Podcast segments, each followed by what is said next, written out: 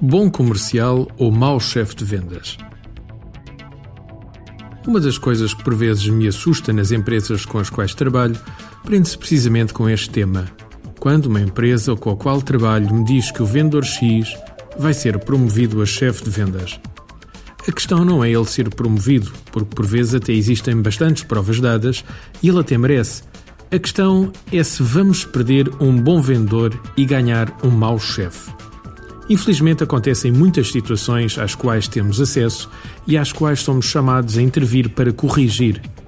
De todos os projetos que temos nesta área, e já começam a ser bastantes, existe quase sempre um denominador comum: a falta de investimento na preparação da pessoa em causa para um cargo de chefia comercial.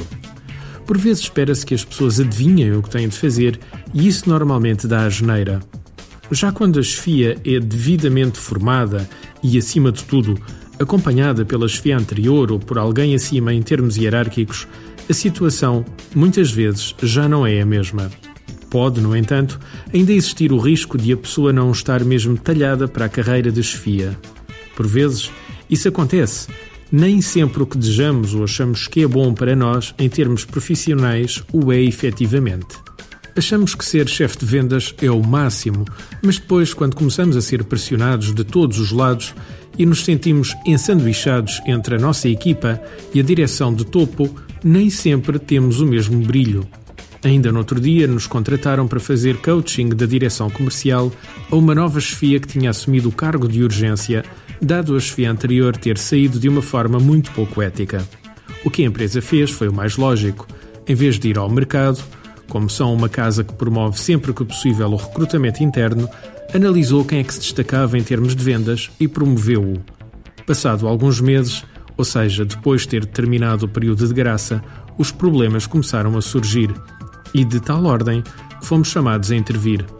Começaram pela equipa que passou a boicotar sistematicamente o trabalho do chefe de vendas. Depois gerou-se um desconforto na pessoa devido à insatisfação que tudo aquilo lhe estava a trazer. Já para não falar da pressão cada vez maior da direção para que colocasse a equipa novamente no bom rumo em termos de objetivos de vendas. Por acaso, tínhamos um programa intensivo de direção comercial aberto a diversas empresas a decorrer e foi possível inscrever a pessoa lá. Dali levou as bases e conseguiu ainda tirar novas ideias para gerir melhor a sua equipa em termos de motivação, desempenho e, acima de tudo, controlo a nível de indicadores de gestão comercial. Paralelamente, trabalhou-se o nível de coaching da direção comercial de uma forma mais personalizada com ele, no sentido de o alertar para os principais problemas e para a forma como deveria agora reorganizar a sua forma de agir como chefia. Esta peça foi fundamental para que ele pudesse integrar tudo. Ao fim e ao cabo, funcionamos como uma figura de direção em termos de acompanhamento e aconselhamento externo. Mas o que é que pode justificar as empresas nossas clientes aderirem a este tipo de projetos, dado que eles têm custos ainda um pouco elevados?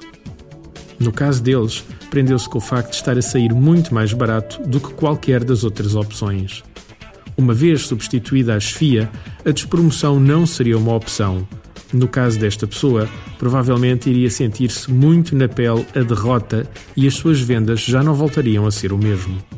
Despedir a pessoa, neste caso, não era opção, dado que tinha sido quase que empurrada para a posição e, em termos éticos, a empresa não queria ir nessa direção.